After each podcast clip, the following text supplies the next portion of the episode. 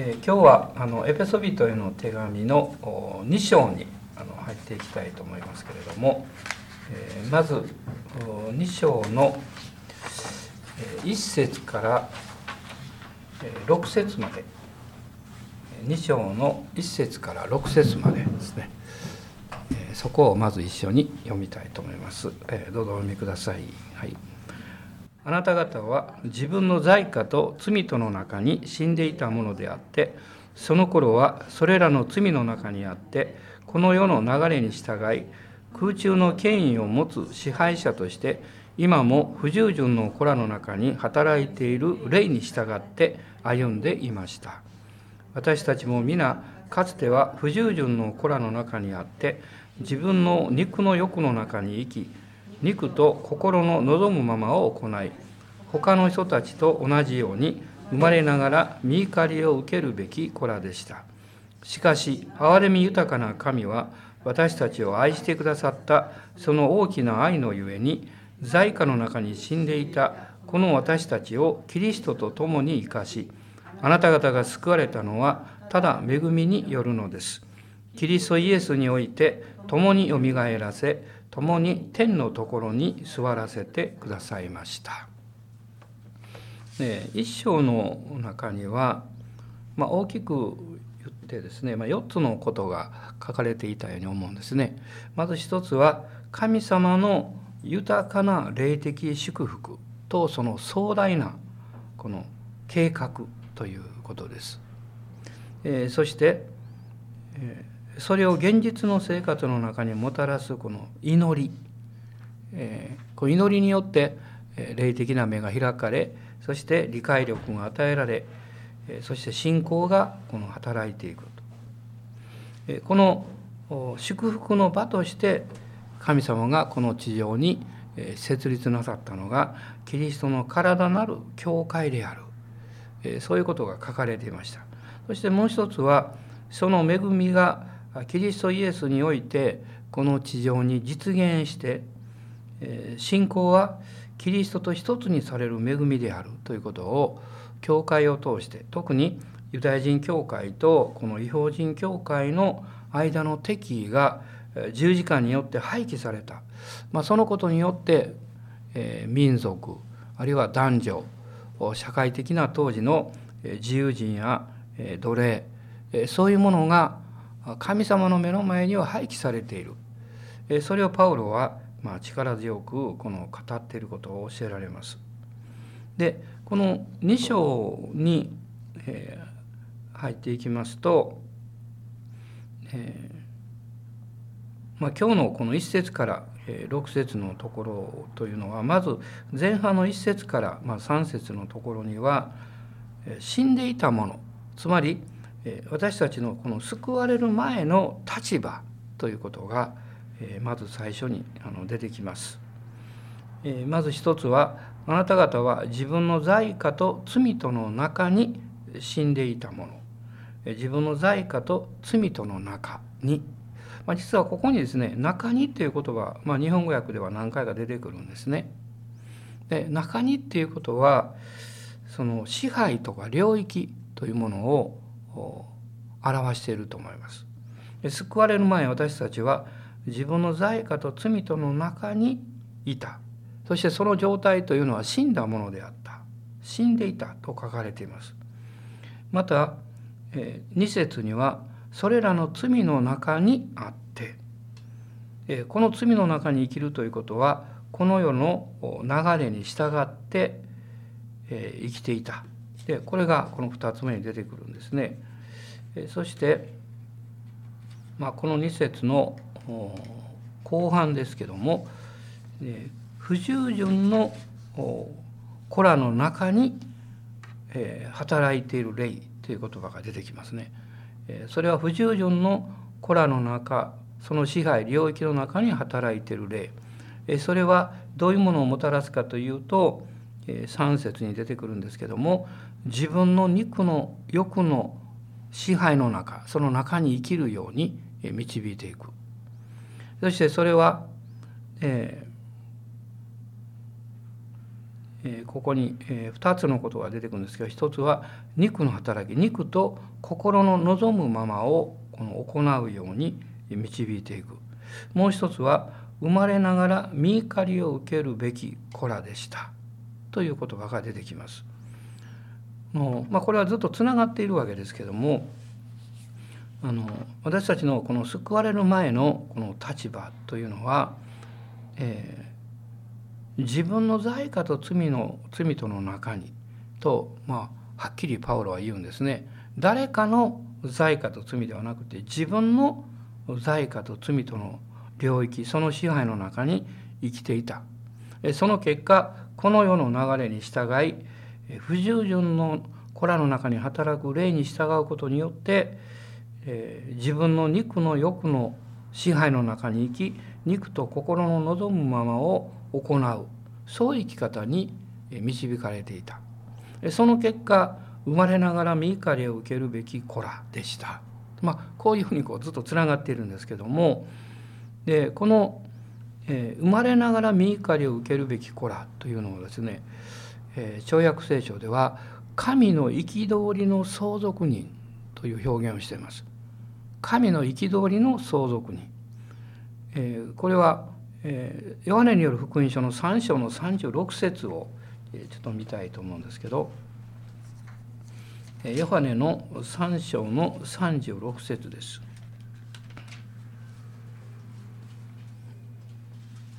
御子を信じる者は永遠の命を持つが御子に聞き従わない者は命を見ることがなく神の怒りがその上にとどまる。神の怒りがその上にとどまる、ね、同じことを言ってます。つまりこれはエペソ書の一章の、えー、中に、えー、書かれているこの一章の14節ですね。と全く反対のことですね。一章の14節には聖霊は私たちが御国を受け継ぐことの保証であられますつまり聖霊救われて聖霊を受ける時に私たちは御国を受け継ぐこの相続人になるんですけどでも救われる前はですね神の憤りの相続人であった、まあ、こういう表現をとってるわけです。しかし神様は憐れみ豊かな神である。この2章の4節から6節の中に神の豊かな恵みということが書かれています。その内容はどういうものであるかっていうとこの4節の中に私たちを愛してくださったその大きな愛のゆえにこの大きな愛っていうのはこの驚くべき愛そういう意味を持っています。でローマ人の5章の8節ちょっと一緒に読みたいと思いますけどローマ人の5章の8節しかし私たちがまだ罪人であった時キリストが私たちのために死んでくださったことにより神は私たちに対するご自身の愛を明らかにしておられます。私たちがまだ罪人であったのに私たちを愛してくださった、まあ、これが神様の偉大な愛。そしてこれは驚くべき愛。そういうふうに訳されるわけです。そして2つ目にこの憐れみ豊かな神の恵みというのは、えー、5節に出てきますがキリストと共に生かしてくださった。キリストと共に生かしということはその反対側にですねキリストと共に死に葬られたということが裏側にあるわけです。でこの第一コリントの15章の3節と4節の中に福音の中心メッセージというのをパウロは記したんですけどもそこを読みたいと思います。第一コリント15章の3節と4節です。どうぞ。私があなた方に最も大切なこととして伝えたのは私も受けたことであって次のことです。キリストは聖書の示す通りに私たちの罪のために死なれたことまた葬られたことまた聖書に従って3日目によみがえられたことここに私たちの罪のために死に葬られそして3日目によみがえられたでイエス様を信じるというのはこのキリストの死と葬りと復活につなぎ合わされること一つにされることであるということですね。ですからこのエピソード書の中で神様の豊かな恵みはまず何よりも私たちを驚くべき愛によって愛してくださった。でその愛の中身というのは私たちをキリストと一つにこのつないでくださった。キリストにつながれることによって私たちは新しい人生を与えられたわけです。そしてもう一つのことは、えー、この6節に出てきますけども「共に天のところに座らせてくださいました」え、ここには「共に」という言葉が、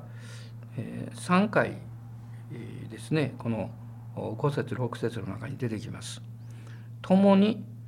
生かし5節にありますね。それから「共によみがえらせ共に天のところで座らせてくださいました」まあこれはイエス・キリストのこの完全な贖いというものをここで語っています。でこのこの3つをもう少しこう具体的に見ていくとですね「共に生かし」それは死への勝利宣言また罪の力に対するこの勝利宣言であると言ってもいいと思いますね。ヨハネによる福音書の11章の25から26の中でイエス様は私はよみがえりであり命であるということをこのおっしゃいました。で主はキリストを墓の中に留めていくことができなかった。そしてキリストの復活によって私たちもキリストと一つにされて新しいこの命を受け神の右に座るものとされたんだということです。でそして、えー、共によみがえらせ、まあ、これはキリストにある凱旋ですね大いなる勝利というものを宣言していると思います。ローマ人の手紙の8章の37節を一緒に読みましょう。8章の37節です。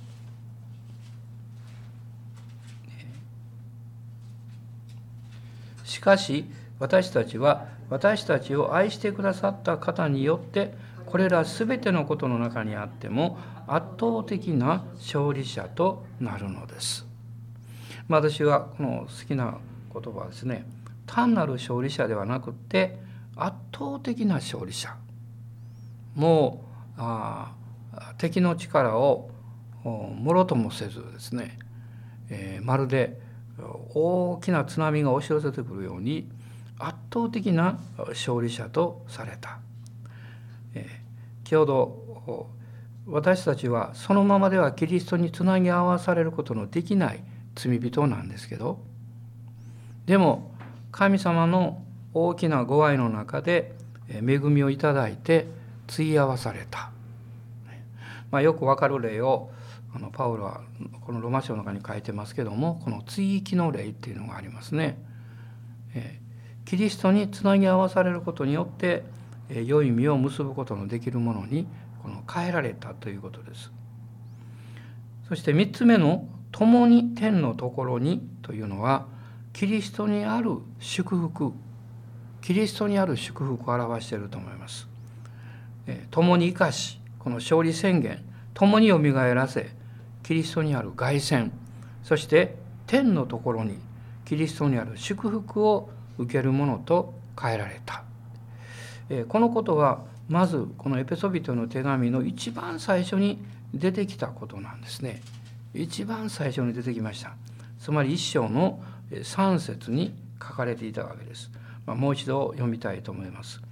私たちの主イエス・キリストの父なる神が褒めたたえられますように。神はキリストにおいて天にある全ての霊的祝福をもって私たちを祝福してくださいました。このエペソビトの手紙というのは霊的祝福の宣言で始まって6章を見ると霊の戦いで終わってるんですね。この祝福天にある霊的祝福とそしてこの天の霊的領域におけるまあ、内容というものがこの地上において具体化されている霊の戦いとして表される時にそこに一つのことを私たちは教えられるわけです。つまり神は私たちを驚くべき愛で愛しておられる。そして祝福しようとしておられる。いやむしろ祝福してくださった。ここには過去形になってますからね祝福してくださった。しかしその祝福は用意されてるという意味ですね。でもそれを私たちが受け取る場というのがキリストの体である教会である。ですからその霊的祝福を受け取ることができないように、まあ、敵がいつも私たちの上に働きかけてくるということです。しかしイエス様の十字架はその勝利の場そして圧倒的な凱旋の宣言の場であるということをこの教えられます。キリストと共にある天のところには2つのことが保証されています。一つは私たちのイエス・キリストにある救いです。この救いの確実な保証。2つ目は精霊の注ぎの保証です。この精霊の注ぎの保証がなぜ必要かというとこの精霊様ご自身が私たちに天のところにある全ての霊的祝福を私たちにもたらしてくださるからです。このヨハネによる福音書の15章、えー、とそこを開いてみたいと思いますけども。10ごめんなさい。10 16章ですね。ごめんなさい。16章の15節です。16章の15節。一緒にどうぞ。父が持っておられるものは皆私のものです。ですから私は御霊が私のものを受けてあなた方に知らせると言ったのです御霊が私のものを受けてつまり精霊が注がれるというこの保証というのはキリストにあって私たちが神の子として受ける事業相続人としての立場とその内容それを私たちに精霊がもたらしてくださる。えですから私たちの霊の目が開かれてその天にある霊的祝福がえどれほど偉大であるかということを知れば知るほどですねこの内側にえ、おいでくださった精霊様にの助けによる信仰によってそれを受け取るようになるということです。で例えばどんなにたくさんのごちそうが私たちの前に並べられていても箸をつけなければですね食べることはできないわけです。ああよかったなおいしそうだったなおいしい匂いもしていたねっていうことはできますけどでもどんな味だったかわからない。キリストによって私たちは神様からの大きな霊的祝福がままあ備えられていますね。えー、しかもそれを受ける場はですねあ戦いの場なんですね。戦いの場ということはどういうことかというと良いものが準備された瞬間に敵がそれを食べようとしてそれを奪おうとしてやってくるからです。このダビデはですねそれをあの詩篇23編の中で表してると思うんですね。えー、詩篇の23編ちょっと最後にあの開いてみたいと思いますけども、えー、この23編の